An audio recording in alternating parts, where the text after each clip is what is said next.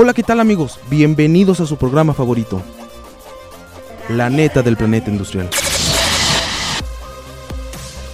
Un programa donde platicaremos y conoceremos lo que está pasando alrededor de un ingeniero industrial. Así que ya sabes, agárrate, abróchate los cinturones, que estamos por comenzar. Por comenzar.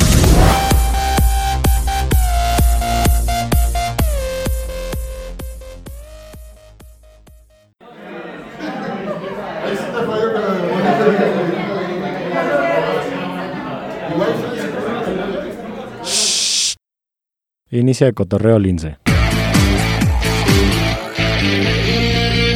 Hola, ¿qué tal amigos? ¿Cómo están? Espero que estén muy bien. Estamos en su sección favorita, la neta del planeta industrial, en su, en su estación favorita, XHITC Radio Tecnológico de Celaya 89.9 FM. En esta ocasión me toca entrevistar a amigos, compañeros, acerca de unos proyectos que fueron desarrollando durante este semestre y pues creo yo muy interesantes, espero que les gusten. Y vamos a comenzar en esta sala, pues va a haber muchos invitados para que estén atentos y espero que les guste mucho el tema. Me gustaría comenzar por ti, Juan. ¿Me podrías dar una pequeña introducción de ti y de lo que es tu proyecto, por favor? Ah, hola, hola, yo soy, yo soy Juan Carlos Vega, estudio ingeniería industrial. Y bueno, mi tema es el análisis de las repercusiones económicas y académicas del consumo del alcohol y el tabaco en los estudiantes del TECNEM de la Y más que nada lo que, bueno, lo que mi equipo y yo intentamos abordar en este proyecto pues fue más que nada el cómo nos afectan estas sustancias, tanto en el día a día como en, en lo académico y en lo económico. Váyase porque cuando eres estudiante pues no, no dispones como de mucho dinero tampoco. Y también te puede afectar en cuanto a si decides o no entrar a tus respectivas clases. Más, básicamente de eso se trata mi proyecto. ¿Cuál fue el punto objetivo que te llevó a ti a, a determinar que querías pues abordar ese tema? Porque como estudiante comprendo que es a veces no es tan sencillo llegar a, saber qué quieres investigar. Entonces, ¿qué fue lo que a ti te hizo decir, sabes qué, este es el tema que quiero elegir? Pues... Eh, pues yo creo que es algo bastante común en, o sea, en, la, en la sociedad juvenil hoy en día. O sea, tanto el alcohol como el tabaco, como otros tipos de sustancias que no, que no metimos. Pero es algo que está en el día a día, sí o sí. O sea, es parte de la vida cotidiana de todos los, me atrevería a decir de todos los estudiantes. Entonces por eso decidimos abordar este tema. O sea, te, enfocaste en el impacto que estás viviendo tú con tus compañeros, o sea, fue más este conocimiento empírico que quisiste desarrollar. Ajá, Entonces, el tema es acerca del alcoholismo y, el, tabaco. Perfecto, un tema muy interesante, ahorita lo comentamos más. Blanca, ¿qué nos puedes comentar? Bueno, eh, nuestro tema la verdad es acerca del estudio de las patologías psicológicas individuales que se tuvieron presentes antes, durante y después de la pandemia en los docentes universitarios pues de la región, eh, algunas regiones de aquí de Celaya como obviamente Celaya, Roque, Juventino Rosas, Irapuato, Cortázar. Entonces, este, pues nos quisimos orientar a ellos porque creemos que es un punto importante el analizar y y como voltear a ver a los maestros que algunos de ellos pues también necesitan atención psicológica y no nada más los alumnos en este caso. Cuando hablas de este, esta parte patológica, ¿a qué te refieres? O sea, eh, ¿a qué está centrado tu proyecto? A las patologías más comunes, el estrés, ansiedad, el síndrome, el síndrome perdón, de burnout, que es el del trabajador quemado, y pues la depresión. Ok, también muy interesante. Fíjate que el, la sesión pasada tuvimos a un chavo que hizo un proyecto también sobre el estrés en los estudiantes de ingeniería industrial. Y fue igual, después de la pandemia se concluyó que en efecto aumentó el estrés en los estudiantes el, el estar en pandemia y regresar a la escuela les generó estrés por la pérdida de convivencia y comunicación entre todos. Entonces, yo por mi parte les comentaba que para mí regresar a clases sí fue como que, uff, qué padre regresar. Pero había muchos chavos que regresaron y, por ejemplo, los que entraron a primeros semestres, pues no sabían quiénes eran sus compañeros, todo su contacto fue en línea y, y sí entendí por lo que nos comentó el compañero que eso también les generaba estrés. Entonces, eh, otro trabajo muy interesante, ahorita también regresamos a enfocarnos bien a tu, a tu trabajo. Gerardo, ¿de qué es tu trabajo? Cuéntanos. Eh, ¿Qué tal? Mira, mi proyecto es de la evaluación y propuesta para mejora de las instalaciones en el Campus 2, en el Tecnológico de Celaya, eh, para personas con discapacidad y en extremidades inferiores. Nuestro proyecto, lo que hicimos fue eh, hacer, eh, en base a las normas que están, las normas oficiales, las normas mexicanas, nosotros evaluar si el tecnológico cumple o no cumple las normas para que las personas puedan, eh, bueno, las personas con discapacidad puedan tener acceso al tecnológico de Celaya. Eh, y, y así con esta eh, evaluación, eh, ver si, como te comento, si el tecnológico cumple o no cumple y hacer una propuesta de mejora para así ya eh, sea que las personas tengan un mejor tránsito en el campus 2 del tecnológico. Eh, tu trabajo, cuando ya te enfocaste en la propuesta de mejora, este, ¿lo presentaron a algunos directivos o nada más se quedó en la Mm. parte teórica? Nada más se quedó en la parte teórica, realmente no lo eh, presentamos así a directores o a directivos, pero sí nos gustaría pro- probablemente hacer eso, porque ya, bueno, hay una chava que es, de gestión, que ella tiene discapacidad y la entrevistamos, y ella sí nos dijo que en parte sí está bien el tecnológico, pero sí tiene muchas cosas que mejorar. eh, de acuerdo a lo que ella eh, está, está viviendo dentro del tecnológico, porque ella sí tiene algunos problemas, pero no tantos, porque sí, eh, como te comento, nosotros nos enfocamos como en base a las normas, pero en base a las normas el tecnológico está bien, pero de, de otro punto de ella no lo está tanto, porque ella quiere eh, algunos puntos de mejora, igual aquí los traigo y, y ella nos comentó todo eso. Como cuál fue el punto de mejora más importante que Eh, por ejemplo, ella eh, nos comentó, como ella es de gestión, ella tiene que pasar por la rampita que está ahí enfrente del edificio de gestión, pero viéndolo así, eh, dice que está como muy inclinada y que ella no puede pasar sola, que necesita ayuda de compañeros para poder pasar. E incluso, mm, ya ven que pusieron como una nueva rampa de, de que está enfrente de la campana Sí. eh, pusieron una nueva. Dice que también hay como lugares, eh, dice que están las rampas bien, pero que el- en el trayecto eh, hay como muchos baches o ondulaciones, los cuales no les no le deja transitar bien dentro de, del tecnológico. Como por ejemplo ese tramo donde está la campana, donde se puso la nueva rampa. Ok, pero entonces, de acuerdo a las normas, las El rampas y la tecnológico está bien, inclinación está, está bien. Exactamente. Wow, otro, otro tema bastante Sí, controversial y es porque... que aquí hay, mm, bueno, nosotros como que, quisi- o sea, lo hicimos, nuestro trabajo en sí está bien, porque lo hicimos en base a las normas, pero ella sí, de otro punto de vista, como ella lo está viviendo, no, no lo, como que no, lo percibe de otra manera, pues. O sea, el problema de ella es que sola no podría como subir por las rampas Ajá, y exactamente. transitar libremente. Sí, así ok, es. no, está muy interesante y ojalá sí lo puedan comentar para que se Sí. pueda hacer algo y solucionar ese problema y que haya más inclusión. Muchas Sí, gracias. Brian, ¿qué nos puedes comentar tú de tu proyecto? Hola, ¿qué tal? Este, mi proyecto está basado en lo que son los riesgos ergonómicos, en lo que son los este, trabajos. En nuestro proyecto como tal está basado en el método OWAS, en la actividad de acarreo de costales de maíz en una tortillería. La tortillería se llama San Andrés y nosotros realizamos este proyecto debido a que existen pues demasiados empleos donde no tenemos eh, como quien dice pues un, un método bien establecido donde cargamos este no cargas pesadas y puede este existir la mm, el riesgo de falsearnos un hombro, un brazo, este la espalda. Eso es a lo que se refiere. Ok, entonces tu trabajo es más del tipo ergonómico, Sí, ya con el método. También hace, hace tiempo, bueno, el semestre pasado aplicamos los métodos para para mejorar eh, la forma en la que las personas hacen su trabajo respecto a cargas pesadas y pues te das cuenta con eso que en muchos trabajos, pues aunque esté la teoría, la práctica es totalmente diferente. Entonces también qué, qué interesante, este, Juan, regresando a tu tema, ¿qué es lo que me podrías decir que obtuviste como aprendizaje, como la conclusión? O sea, basándonos en tu objetivo general de tu investigación, ¿a qué llegaste? Pues mira, te comento. Eh, como tal, o sea, nuestro estudio nos basamos en una muestra.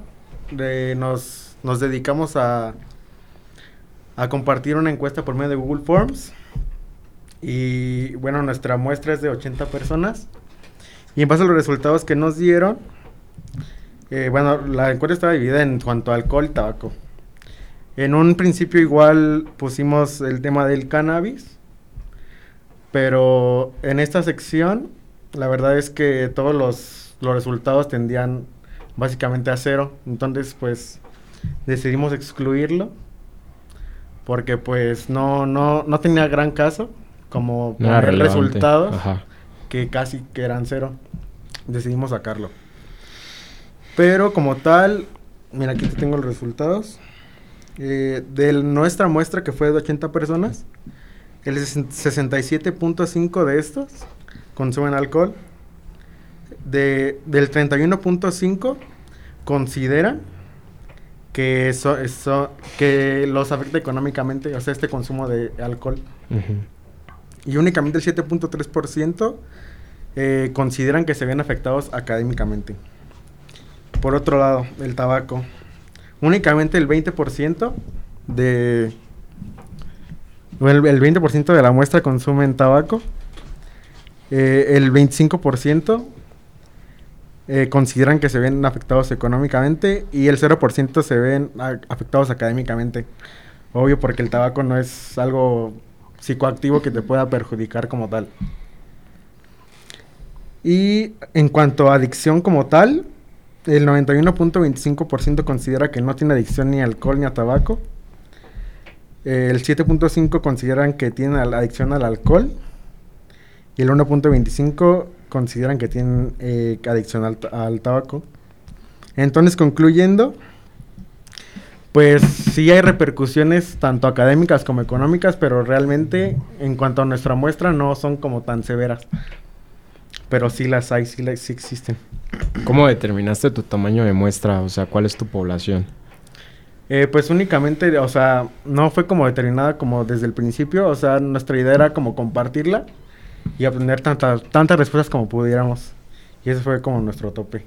O sea, ustedes pasaron el link del Google Form y se llegaron a 90, 90 respuestas.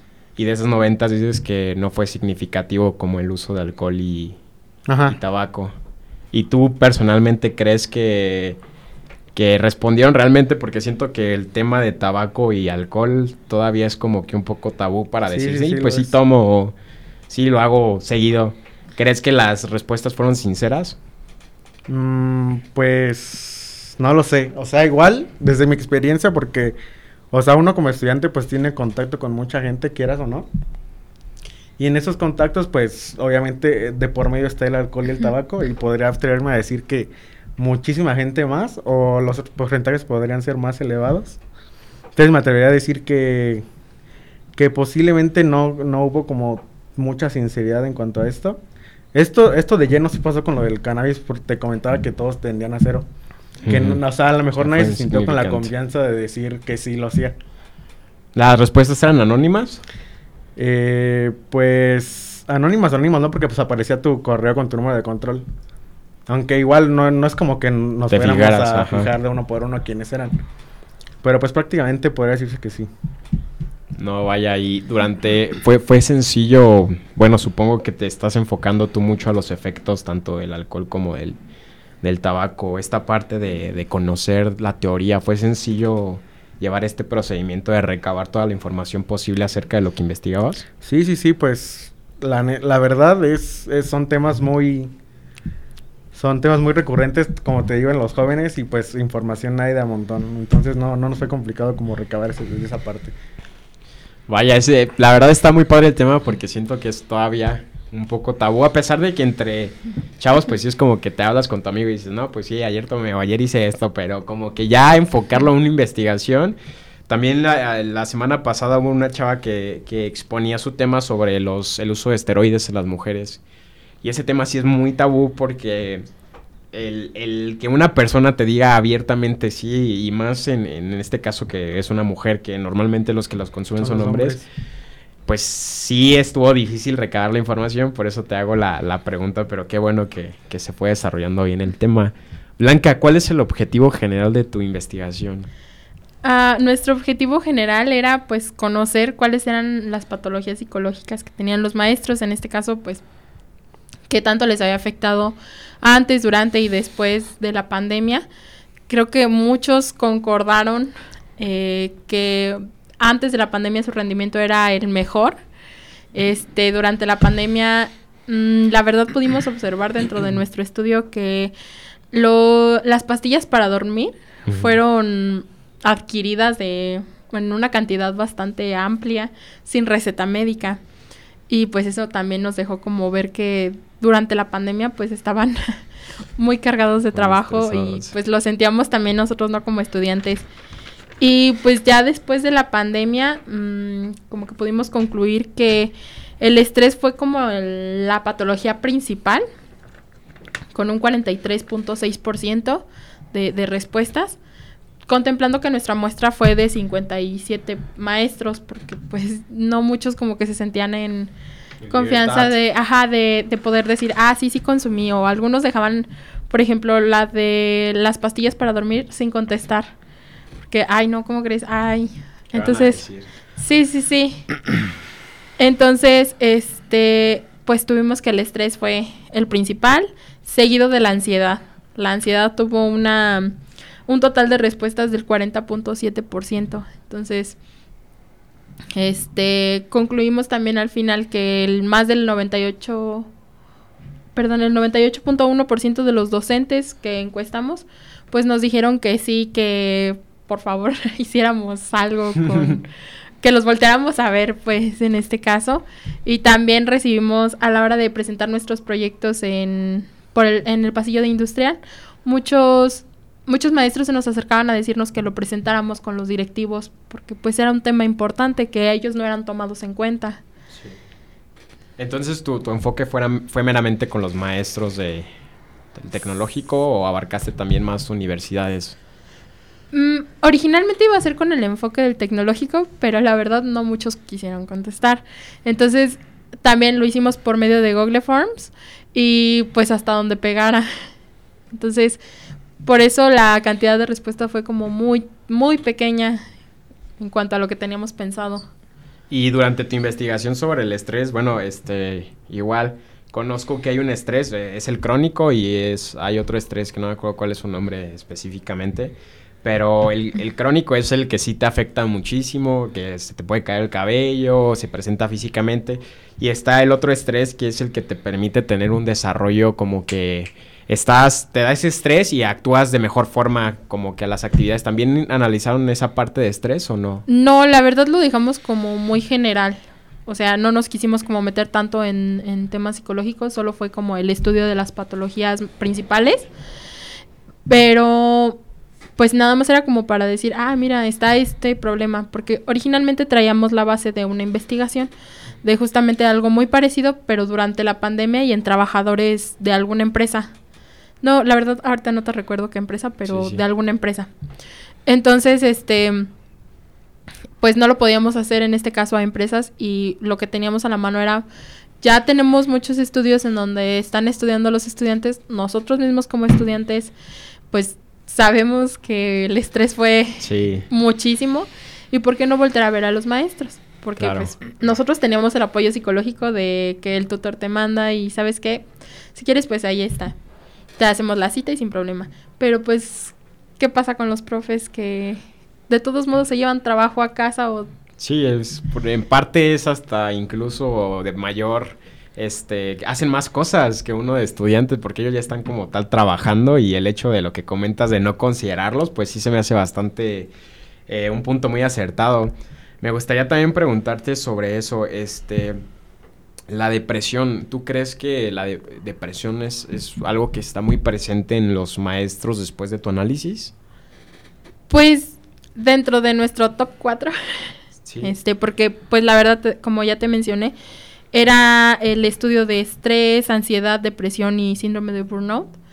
El estrés, el, perdón, la depresión salió con un 14.8, o sea, sí está presente de hecho, dentro de las respuestas hubo un docente que nos dijo que efectivamente sí iba a tratamiento psicológico por, por una depresión, pero como que la pandemia fue el detonante de todo esto. Entonces, si ya lo tenían, la pandemia lo, lo detonó, haciendo que pues también ellos se empezaron a estresar, empezaron a tener como más repercusiones en ellos mismos. Entonces sí, el, la depresión sí es un, ya lo que pues está muy presente. O sea, en tu top 4 dices. Ajá. O sea, no es de lo más importante como analizar, pero sí está ahí, hay, que, hay que, notarlo. Exactamente. Eh, finalmente me gustaría, no sé si en tu proyecto llevaste a cabo recomendaciones para tratar esto. Mm, no, no llevamos a cabo recomendaciones, únicamente se quedó ahí el, la, la teoría de que aquí está esto, está este problema, pero dentro de la encuesta preguntamos qué era lo que hacían antes, durante o después incluso de la pandemia para poder como tratarse o tratar estas patologías. Como ya te mencioné, una, uno de los maestros nos dijo, ¿sabes qué? Sí, yo sí tomo terapia, yo sí voy a terapia de manera particular. Y otros nos decían, no, pues yo me salgo a hacer ejercicio, no, pues yo voy a yoga o no sé, ¿no? Entonces hacen actividades recreativas para minimizar como esto. Entonces tú, concluyendo como en específico, ¿crees que las actividades recreativas sí te ayudan a disminuir el estrés? Sí, te ayudan como a enfocarte en otra cosa para que empieces como a liberarte tú también. Ok, pues ya escucharon amigos, a todos aquellos que suframos de estrés, ya saben, enfóquense en pintar, leer un libro. Al yoga me han comentado que es algo muy bueno para purificarte y, no solamente el hecho de estarse sobrecargando, porque muchas personas creo que son de la idea de que se empiezan a estresar por algo que todavía no hacen. Entonces, literalmente vivir el momento. Entonces, muchas gracias por, por esa investigación, porque a final de cuentas es, es, muy importante por el hecho de que nunca había escuchado yo que lo enfocaran a los maestros. Entonces, se me hace muy relevante ese punto. Muchas gracias, Gerardo de tu parte, me gustaría ah, conocer si tú sí diste algunas recomendaciones acerca de, pues, de tu proyecto. Pues eh, sí, eh, como te comento, nuestro proyecto va enfocado como a dar una propuesta. Eh, nuestra propuesta, mira, para hacer la propuesta también nosotros hicimos una encuesta que era para... Nuestra encuesta solamente fue enfocada a alumnos de ingeniería industrial y los alumnos de gestión empresarial. En esta encuesta eh, obtuvimos 52 respuestas, las cuales el 68% nos comentó que hacía falta rampas en lo que es en... Donde está el edificio de sistemas, en el campus 2, eh, la parte del estacionamiento, que hacía falta una rampa para discapacitados, eh, la entrada. Y la otra era en la parte del edificio del centro de idiomas, porque ahí es una de las cosas que también me comentó la, chava que está en silla de ruedas, que ella también toma clases ahí, pero se le dificulta entrar, igual necesita ayuda para poder entrar, porque en el edificio de idiomas no hay rampa para poder pasar. Y nuestra propuesta fue eso, de que eh, poner la rampa que está por el edificio de sistemas y la que está en el centro de idiomas. Respecto a las escaleras, ¿cómo afrontaron eso? Porque también, bueno, hablando de personas que están en silla de ruedas o que utilizan la silla de ruedas, pues los edificios tienen muchos salones en los que tomas clase en la parte de la segunda planta. ¿Cómo afrontaron esa parte? Mira, nosotros no nos enfocamos en los salones. Nosotros lo que... Miren, sí, nuestro proyecto nada más está basado de acuerdo a las normas. Aquí en México no hay una norma que especifique que las escuelas eh, tengan que tener eh, rampas para dentro de los salones o para que los alumnos puedan entrar con discapacidad. Solamente está la norma, eh, que es la SA 003 del 2013, que esa norma solamente nos dice que tiene que haber rampas y en las áreas comunes pero solamente en las entradas de los eh, edificios. No, no estipula que tenga que haber rampas dentro de, de los edificios, en los salones. Eh, por eso no nos enfocamos eh, en esa parte de los salones, solamente nos enfocamos en lo que dice la norma, que son las áreas comunes y las entradas de los edificios. Pero fíjate que, que una de esas de las cosas que nos comentó la chava, eh, que ella la tienen que llevar cargando para poder subir los salones. O sea, sí es como una complicación más que ella tiene me, me comentó también de que de parte del tecnológico eh, no, no sufrió así como discriminación.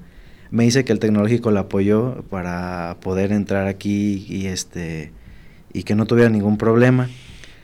Eh, que bueno, también otra cosa que nos comentó es que tiene también conocidos que, que, este, que quieren entrar al tecnológico de Celaya, también son, son chavos, pero no quieren venir o no quieren entrar al tecnológico porque no hay todavía esa parte, por ejemplo, de lo que me comentaste de los dentro de los salones, no hay esa parte todavía dentro de del tecnológico y sí hablando con ella sí hace falta porque ella tiene una complicación de, de esa parte.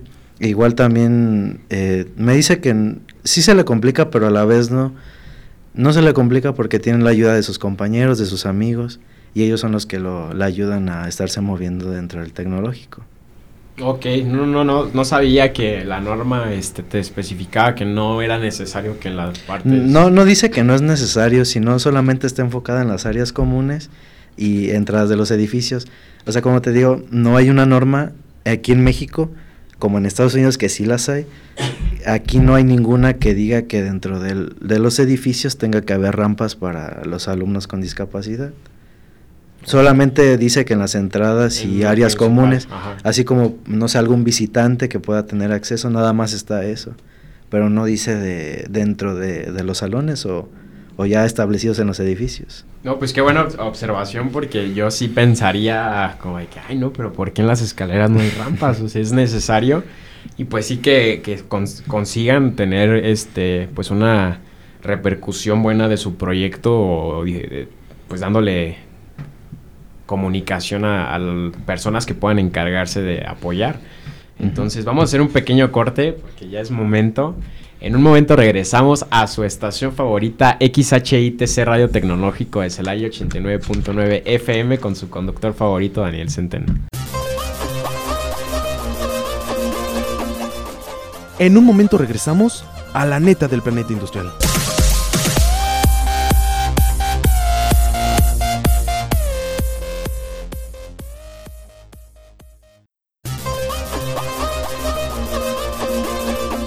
Ya estamos de regreso en La neta del planeta industrial.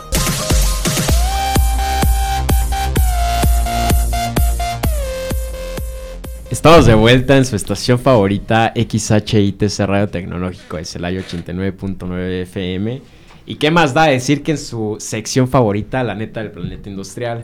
Para hacer una recopilación de lo que hemos estado hablando, eh, el día de hoy tenemos alumnos de la maestra Jacqueline, eh, los cuales desarrollaron proyectos de investigación con ella y nos han estado platicando un poco de sus proyectos este, y sus conclusiones, que son lo, más importante, pero debido a que son pues bastantes chavos, eh, vamos, hicimos una pequeña rotación, entonces en esta parte de la sección van a entrar otras personas con otros proyectos para que no se vayan a espantar.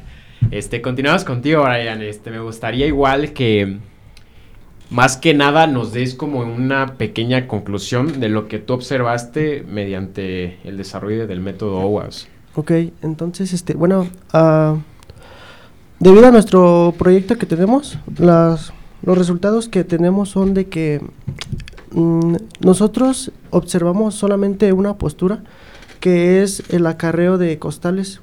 Entonces, en esa observación, tuvimos una diferencia de posturas que hacía el trabajador, donde interpretamos que eh, con un 86% el trabajador este, realiza una mala postura al momento de cargar el costal, también en, otra, en otro tipo de postura, el, el trabajador realiza con un 43%, tiene un nivel de riesgo ergonómico tipo 3, que es donde dice que hay que hacer un cambio de postura inmediatamente.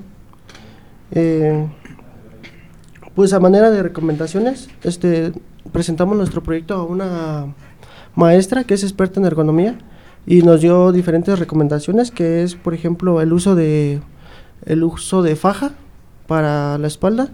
También este nos dijo como recomendación que podía hacer un precalentamiento en sus músculos para evitar así de lleno cargar, llegar y cargar nada más, porque pues los costales están pesados, son de 50 kilogramos.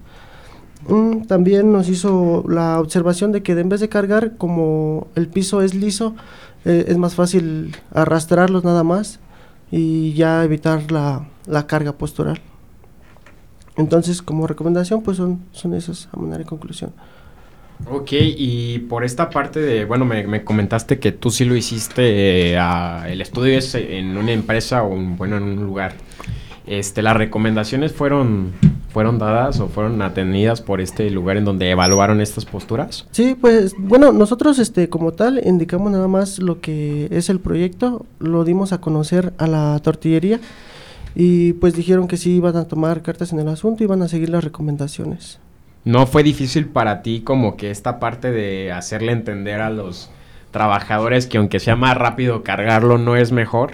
Sí, incluso este también como recomendación este dijimos que podían usar el uso de un diablito para en vez de cargar pues en el diablito del transporte, pero como tal es muy corta la distancia que transportan el, el costal de maíz, pues dijeron que era más tardado y por tiempo eh, por, sí, por, el diablito sí, por tiempo sí, este sí.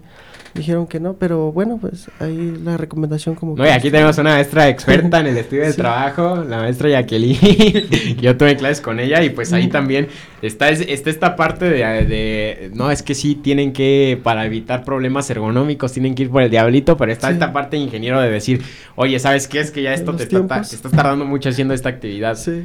Entonces, ¿tuvi- ¿tuviste alguna confrontación en eso? Como de decir, no, es que sí está bien que usen el diablito, pero esto también aumenta mucho el tiempo que van a estar tardando. Sí, pues nada más, más que nada es eso que pues nosotros dijimos, estas son las recomendaciones que tenemos para evitar los riesgos musculoesqueléticos, pero sí hubo así como que duda entre el, el trabajador el que lo realiza porque pues como tal es el que solamente una persona es la que realiza la Ok. actividad y pues sí dijo que iba a tratar de aplicar eso mientras no le dijera nada por los tiempos que se tardaba mucho. Ok, no, pues muchas gracias Brian por tu tiempo y por comentarnos de esta investigación. Este, en esta parte van a, a- se van a agregar otras personas que son André, eh, Ángel y Sofía. Entonces, este, pues André, me gustaría comenzar por ti. Igual danos una pequeña introducción de quién eres y lo de tu proyecto. Sí, claro. Bueno, yo soy André Carreño, eh, estudio aquí en, el ITC, en Ingeniería Industrial del séptimo semestre.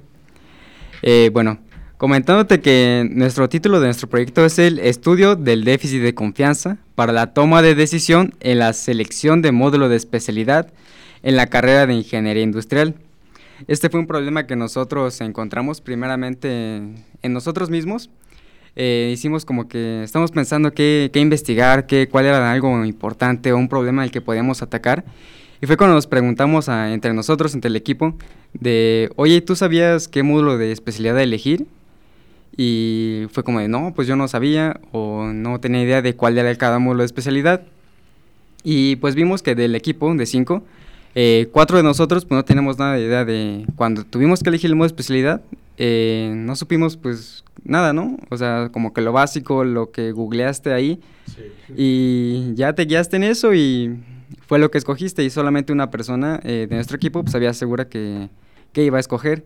Entonces pues nosotros como en ese pequeño como cuestionario que nos hicimos fue como de, ah, pues entonces en este caso de cinco personas, cuatro no supimos elegirla y una sí. Entonces fue cuando dijimos, bueno, pues vamos a atacar este problema. Puede que no solo seamos nosotros y seamos eh, varios más. Fíjate que ahorita que comentaste tu tema sí se me hizo súper específico, porque siempre da, da, el caso en el que llegas y, oye, ¿cuál es tu tema? No, pues mi tema es, y dicen algo muy general, como, no sé, por hablar ahorita, el alcoholismo en las personas, que es algo muy general. Y el tuyo sí fue de que, no, pues sabes qué, mi tema es el, esta parte del estrés al tomar la decisión. de la carrera y pues sí supongo que enfatizaste mucho en el tecnológico. No sé si aquí hay otra universidad que tenga igual las mismas este, especialidades. especialidades. Supongo que mm. tu investigación fue solamente sobre el tecnológico. Sí, solo fue del tecnológico. En otras especialidades, la verdad, desconozco, digo, en otras universidades, eh, sí desconozco si tengan estas mismas especialidades en el rubro de ingeniería industrial. Ok, muchas gracias. Ángel, ¿qué nos puedes comentar tú de tu proyecto? Hola, mucho gusto. Soy Ángel Fuentes, soy de la carrera de Ingeniería Industrial de octavo semestre y nosotros desarrollamos un concepto de cama para perros a partir de neumáticos usados. Y lo que nosotros buscamos fue aquí crear una alternativa porque pues, nos hemos dado cuenta que aquí en México se desechan muchísimas llantas y también la mayoría de los perritos que están en la calle o la mayoría de las familias tienen mínimo una mascota. Entonces lo que nosotros quisimos es darle al neumático una segunda vida, creando esta camita para aprovechar al máximo las mascotas y también para cuidar el medio ambiente. Ok, entonces tu proyecto es más como esta parte de las tres R's. ¿Fue fácil la manipulación como para transformar eh, esta parte de la llanta en, una cama? ¿Es sencillo el Pues lo que nosotros hicimos con la llanta fue no cortarla porque nosotros ya no queríamos generar residuos. Entonces lo que hicimos nada más fue hacerle un molde con cojincitos o camitas para acolchonarla para que el, perro estuviera de una manera más cómoda. Y nosotros ahí ya no quisimos manipular porque si cortábamos y cosas así se iban a generar más residuos y lo que ya nosotros no queremos es que se siga contaminando, que las puedan quemar en algún momento y que ya no contaminemos el medio ambiente eh, buscaron como el hecho de vender este producto o nada más fue el prototipo? Nosotros ahorita hicimos nada más lo que fue el prototipo, pero sí lo planteamos una vez, incluso también con la maestra nos dijo que podría ser una buena opción el llevarlo más allá, pero sentimos que, que ahorita tendríamos que buscar como que el, el mercado para poder llevarlo a cabo y a lo mejor en algún futuro sí podríamos seguir implementándolo y podríamos venderlo porque aproximadamente nosotros nos dimos cuenta que las camas ahorita para mascotas, las más baratas estaban con de 1500 para arriba y nosotros si a lo mucho gastaríamos como 80 pesos, 100 pesos en todo porque pues, las llantas son llantas desechadas que a lo mejor te las pueden dar en que 10, 20 pesos. Y en lo que se pintan, en lo que se acomodan, en lo que se genera el molde pues sí sería una manera muy económica. No, así es, es algo muy rentable. Ok, entonces no, no estimaron como un costo de venta, nada más fue... Sí, este nada más fue como... De la producción como tal. Exactamente, sí. Ok, muchas gracias. Sofía, ¿qué nos puedes decir? Estás muy calladita. bueno, mi equipo y yo realizamos el análisis de los causales de reprobación en ingeniería industrial aquí del Tecnológico Nacional de Cancelaya y pues fue de los últimos dos años y medio. Lo que nosotros hicimos fue encuestar a los estudiantes para desde su perspectiva saber cuáles son las causas por las cuales reprueban. Y pues nuestro, nuestra encuesta se dividió en dos periodos. El primer periodo abarcó el semestre enero-junio 2022 y lo, el segundo periodo abarcó los dos años anteriores a ese semestre, que fue cuando estuvimos en pandemia. Entonces, eh, durante el primer periodo obtuvimos resultados muy, bueno, no distintos, pero sí hubo como una diferencia entre pandemia y ya cuando regresamos a clases presenciales. Porque, por ejemplo, durante el primer periodo, que fue ya en clases presenciales, tuvimos que la principal causa de reprobación fue la salud mental emocional de los estudiantes, y durante el segundo periodo, que fue durante la pandemia, tuvimos que la principal causa de reprobación fue por causa del maestro. Pues debido a cómo daban las clases o que los conocimientos no se impartían o no se obtenían de la manera adecuada. Es, eso es lo que me gusta mucho la investigación, ver cómo poco a poco todo se va como que este, todo se hace relativo. Por ejemplo, aquí había una chava que nos estaba comentando que su proyecto fue sobre el análisis de, de estos eh, sistemas patológicos que afectan a los maestros. Y tú comentas que en tu análisis te diste cuenta que la pandemia causó que pues se tuviera una baja por, por cómo te sentías. Entonces me, me gusta mucho cómo se va relacionando. Eh, para enfatizar mucho, me gustaría saber si tú crees que la principal razón de, reprobar eh, si es esta parte de, lo que dejó la pandemia o, o realmente es, es algo más. Pues eh, sería difícil decir porque creo que cada estudiante tiene como que su propia experiencia en este tema, pero pues las encuestas fueron casi casi como persona a persona y tuvimos la oportunidad de hablar con muchos de los estudiantes que encuestamos. Entonces, lo que muchos nos decían es que cuando estuvieron en clases presenciales, pues como que fue un cambio muy muy radical estar en casa, en la comodidad pues de, de nuestra casa, tomando clases, a lo que fue regresar a clases pues presenciales, se les hizo, a algunas personas se les hizo difícil y a otras se les hizo pues muy fácil. Pero cuando hablábamos de que, em, ¿cómo se llama? Eh, de que fue por causa del maestro, mm, pues muchos alumnos nos decían que específicamente o no les gustaba cómo daba el profesor la clase o no o lo que enseñaba no venía en el examen o simplemente era como a veces el profesor tomaba represalias y pues era eso. Eh, ¿Nada más obtuvieron estas dos razones por las cuales reprueban los alumnos o hubo algunas otras? No hubo coincidencias, porque en el primer y segundo periodo las tres principales causas fueron la salud mental y emocional, por causa del docente y la actividad laboral. Ok, o sea, que trabajen los alumnos y no Ajá. pueden estar presentes en sus clases. Así es. Ok, muchas gracias, Sofía.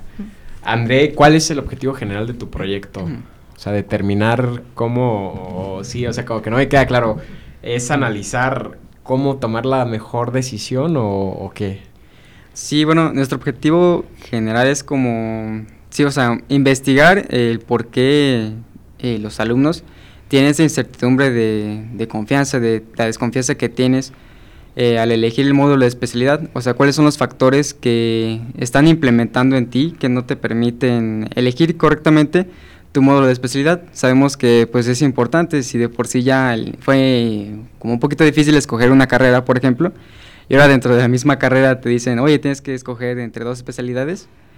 Eh, pues sí, ese es nuestro objetivo, como atacar ese problema, eh, ver cuáles son los factores, los causales, y pues informar y ver si se puede hacer algo para disminuir este, esta desconfianza. ¿Y si se puede hacer algo para disminuirlo? Nosotros creemos que sí, sí se puede. Porque, bueno, en nuestro caso, bueno, yo creo que también te tocó a ti cuando escogiste el modo de especialidad, que nos mandaron un video Sí. de tres horas. Y fue como un poquito pesado que dijeras, oye, mira un video de tres horas del modo de especialidad, velo y ya escoges.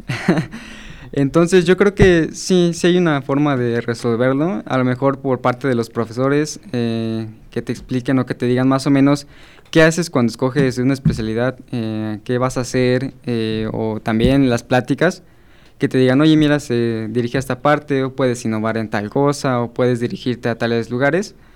Y yo creo que con eso ya un alumno se va a sentir más confiado Sí. de, oye, yo quiero hacer esto, eh, me está agradando lo que está diciendo acerca de este módulo de especialidad, y ya se podrían como encaminar mucho más fácil a lo que quieren escoger.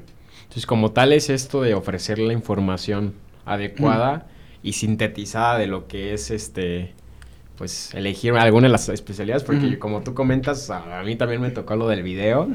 Y me acuerdo que ni lo vi y ya fue como de que yo, yo sabía que quería logística Ajá. porque pues esta logística viene de la calidad que era eh, la anterior forma en la que se le llamaba esta rama de, Sí. de la carrera. Y mentefactura pues sí no me metía a divagar o a informarme de qué es Pero sí fue como que una decisión que tomé de que no, pues yo creo que esto. Y no muy, muy acertada de, ah, no quiero esto por esto, esto, esto. Entonces, qué padre que hayan concluido que en efecto lo que hizo falta ahí fue esta divulgación de la información correctamente. Sí, pues de hecho en- entre nuestros factores pues es lo que tú nos comentaste, o sea, investigamos qué factores te afectaban. Y sí, como tú dices, yo me dirijo a esto porque lo cambiaron por calidad. Entonces también nosotros fue como de, bueno, mente factura porque se supone que es mejor que manufactura. eh, ¿Ya habías escuchado esta palabra antes de... ¿De mentefactura? Ajá. No, no ¿verdad? como que sí una palabra para todos. ¿Y qué es mentefactura? Sí, uno dije, no, pues mente y factura. ¿no? Algo relacionado de estar, pero ah, tal vez no, no es exactamente eso. sí. Pero sí, fueron como palabras nuevas y también que nos hayan cambiado por un año antes de que nosotros escogiéramos fue cuando hicieron el cambio de este de, de módulo de especialidad. Y sí fue pues algo nuevo. Sí, sí, sí, como todo. Muchas gracias. Y Ángel, por último me gustaría que concluyeras con qué es lo que te llevaste de tu proyecto. Sí, mira, eh, en conclusión, nosotros nos dimos cuenta que, que se puede hacer eh, o se puede mejorar eh, el ambiente, el medio ambiente y con muchas otras alternativas. Y yo me llevo de que de que hay que cuidar en serio el medio ambiente porque va a llegar un momento en el que se va a poner medio intenso todo eso. Ahorita nos damos cuenta cómo estamos en invierno y cómo está el calor, a todo lo que da. Entonces, por lo mismo, creo que podemos mejorar también la economía con esto y también, asimismo, cuidar el planeta y ayudar también a las mascotas de la calle o del hogar a que tengan una, una, vida digna y creo que eso es, es lo que yo me llevo. En serio que se puede como que mejorar y y también ayudar en varios aspectos. Ok, muchas gracias Ángel. Finalmente, maestra, este, ¿cómo fue para usted este proceso de tener tantos proyectos? Porque me enteré por ahí que hubo un pasillo de donde expusieron sus proyectos. Eh, sí, Daniel, hubo una exposición. Pues bueno, aquí la parte que a mí me corresponde es como, pues como investigador, como miembro del Sistema Nacional de Investigadores, eh, darle pauta con ustedes, darle impulso a lo que es la investigación, que es lo que estuvimos haciendo con esta materia. Eh, la semana pasada estuvimos trabajando o estuvimos platicando algunos proyectos de la materia de gestión de la innovación y pues bueno, esta vez nos tocó platicar un poquito acerca de los proyectos de taller de investigación 2, en donde ya hemos culminado ese protocolo en el que trabajaron un semestre anteriormente, ya con datos más duros, con datos, voy a decir, exactos de las poblaciones o de las muestras que, que hemos estudiado, ¿no? Eh, buscando qué, buscando dar respuesta a las necesidades que tenemos en diferentes sectores de la población.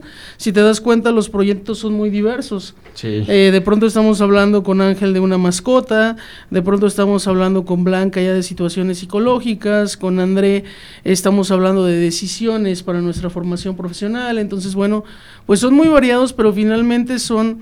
Eh, temas o ítems que demanda la población que tenemos que voltear a ver como investigadores y esto es dejar un poquito de, de mi granito de arena para con ustedes, ¿no? Para lo que sigue eh, con respecto a si deciden el día de mañana ser investigadores, ¿sí? Ahorita la mayoría ya, ya van a egresar, la mayoría de, de los alumnos que nos acompañaron en estas dos sesiones otros de acá sí están por egresar, entonces, pues bueno, es dándoles otras alternativas en las cuales podemos estar trabajando, insisto, la semana pasada hablábamos de emprender, de qué ventajas ofrecía el tecnológico para emprender, y esa semana, pues bueno, podemos abordar eh, qué ventajas tiene el tecnológico de pronto con las líneas de investigación que se tienen y cómo, insisto, como investigadores nos preocupa dar respuesta. Sí, la versatilidad que tiene esta parte de ser investigador, porque como comenta, hay temas de todo, o sea, Estamos hablando ya temas de estrés, hablando de temas de tomar una decisión como lo es elegir tu módulo de especialidad. Y, eh, esto es lo que me gusta a mí mucho de la investigación, que a final de cuentas es saciar esa duda que existe. ¿Algo más que quiera añadir, maestra? Pues yo creo que en esta parte felicitar a todos y cada una de las personas que nos acompañaron en estas sesiones, sí, de los profesionistas, ellos vinieron en representación de sus equipos, pero bueno, detrás de cada uno de ellos hay un equipo completo que estuvo trabajando, que estuvo esforzándose durante el semestre, entonces no me queda más que felicitarlos muchachos.